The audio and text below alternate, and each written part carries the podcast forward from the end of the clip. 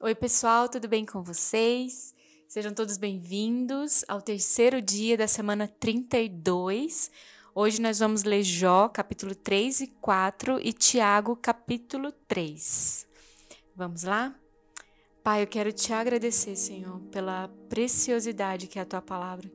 Obrigada, Senhor, porque o Senhor a deixou para nós, para moldar o nosso coração de acordo com o teu coração, Senhor. Obrigada, Deus, porque a tua palavra, ela traz consolo, ela nos mostra as intenções do teu coração em relação às nossas vidas, Deus. Que muitas vezes, Senhor, a forma como nós enxergamos esse mundo com os nossos olhos naturais não podem discernir aquilo que de fato está acontecendo, Pai. A leitura de Jó fala sobre isso, Senhor, que Existe é, uma realidade sobrenatural ao nosso redor que fala de coisas muito maiores, muito sublimes do que a que nós palpamos, Senhor. E nós queremos, Senhor, viver nessa dimensão, Senhor, onde coisas incorruptíveis são superiores, são mais preciosas, que vale a nossa vida, o nosso esforço, as nossas decisões. Deus, nos conduz em triunfo, nos faz ver como você vê, Senhor. Que possamos sim, Senhor, desfrutar da tua boa, perfeita e agradável vontade, que está acima, Senhor, daquilo que nós pedimos, pensamos ou imaginamos. Nos guia, Senhor, na leitura de hoje, para a honra e glória do teu nome. Amém. Jó, capítulo 3 Finalmente, Jó quebrou o silêncio e amaldiçoou o dia do seu nascimento. Jó disse: Maldito o dia que nasci. Maldita a noite em que disseram: Já nasceu e é homem. Que aquele dia vire escuridão. Que Deus lá do alto não se importe com ele e que nunca mais a luz o ilumine. Que a escuridão e as trevas o dominem e que as nuvens o cubram e apaguem a luz do sol. Que aquela noite fique sempre escura e que se desapareça do calendário. Que seja solitária e triste aquela noite, e que nela não se escutem gritos de alegria, que seja amaldiçoada pelos feiticeiros, aqueles que têm poder sobre o monstro Leviatã, que escureçam as estrelas da sua manhã, e que ela espere a luz e a luz não venha, e que a sua madrugada não chegue, pois ela deixou que minha mãe me desse a luz, e não me poupou de todo esse sofrimento. Por que nasci, não nasci morto? Por que eu não morri ao nascer? Por que, que a minha mãe me segurou no colo? Por que, que ela me deu o seio e me amamentou? Se eu tivesse morrido naquele momento, agora eu estaria dormindo, descansando em paz. Eu estaria com reis e altas autoridades que reconstruíram palácios antigos, ou estaria com governadores que encheram as suas casas de ouro e de prata. Se a minha mãe tivesse tido um aborto, às escondidas eu não teria existido, e seria como as crianças que nunca viram a luz do dia. Na sepultura acaba a agitação dos maus, e ali repousam os que estão cansados. Ali os prisioneiros descansam juntos e já não ouvem mais os gritos do capataz. Ali estão os importantes e os humildes, os escravos ficam livres dos seus donos.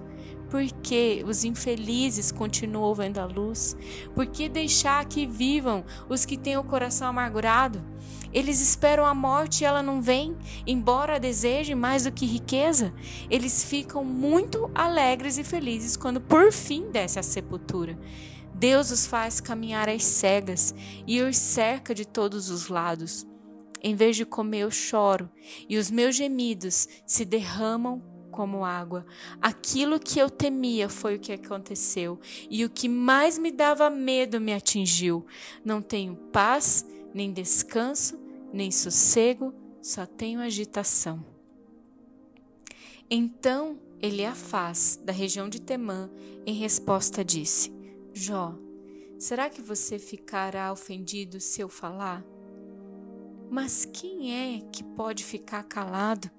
Você ensinou muita gente e deu forças a muitas pessoas desanimadas. Quando alguém tropeçava cansado e fraco, as suas palavras o animavam a ficar de pé. Mas agora que chegou a sua vez de sofrer, Como é que você perde a paciência e a coragem? O seu temor a Deus não lhe dá confiança? A sua vida correta não te enche de esperança? Você lembra de alguma pessoa inocente que tenha caído na desgraça ou de alguma pessoa honesta que tenha sido destruída? Tenho notado que os que aram campos da maldade e plantam semente de desgraça só colhem maldade e desgraça. Como uma tempestade, Deus os destrói na sua ira. Eles rugem como um leão feroz, mas Deus os faz calar e lhes quebra os dentes.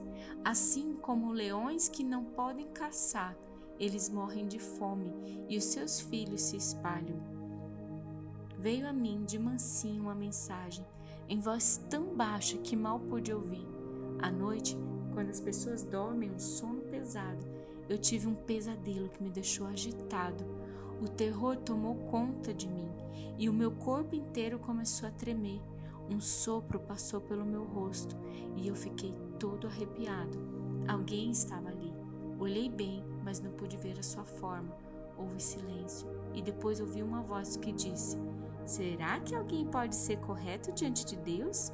Será que alguém pode ser puro aos olhos do seu Criador?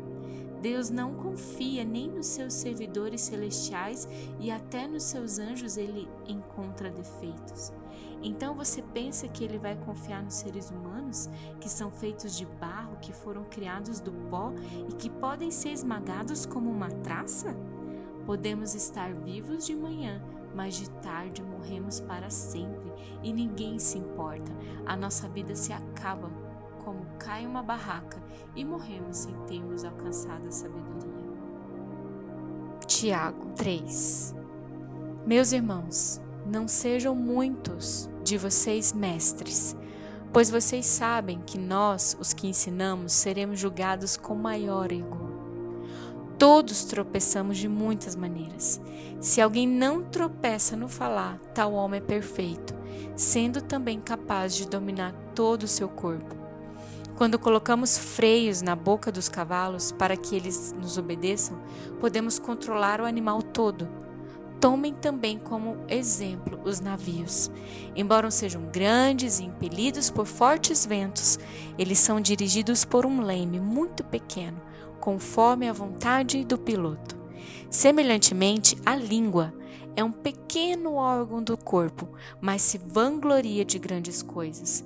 Vejam como um grande bosque é incendiado por uma simples fagulha, assim também a língua é um fogo, é um mundo de iniquidade. Colocada entre os membros do nosso corpo, ela contamina a pessoa por inteiro, incendeia todo o curso da sua vida, sendo ela mesma incendiada pelo inferno.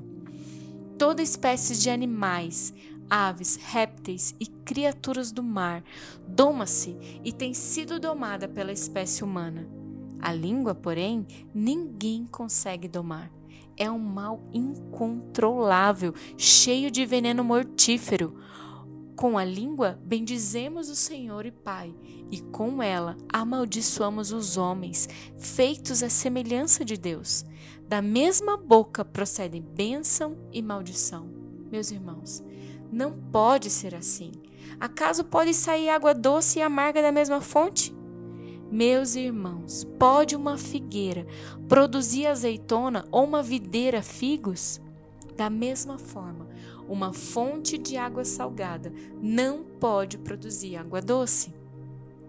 Quem é sábio e tem entendimento entre vocês? Que o demonstre por meio do seu bom procedimento, mediante obras praticadas com a humildade que provém da sabedoria. Contudo, se vocês abrigam no coração inveja, amarga e ambição egoísta, não se gloriem disso e nem neguem a verdade.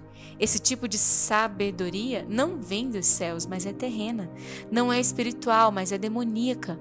Pois onde há inveja e ambição egoísta, aí há confusão e toda espécie de males. Mas a sabedoria que vem do alto é antes de tudo pura, depois pacífica, amável, compreensiva, cheia de misericórdia e de bons frutos, imparcial e sincera. O fruto da justiça semeia-se em paz para os pacificadores.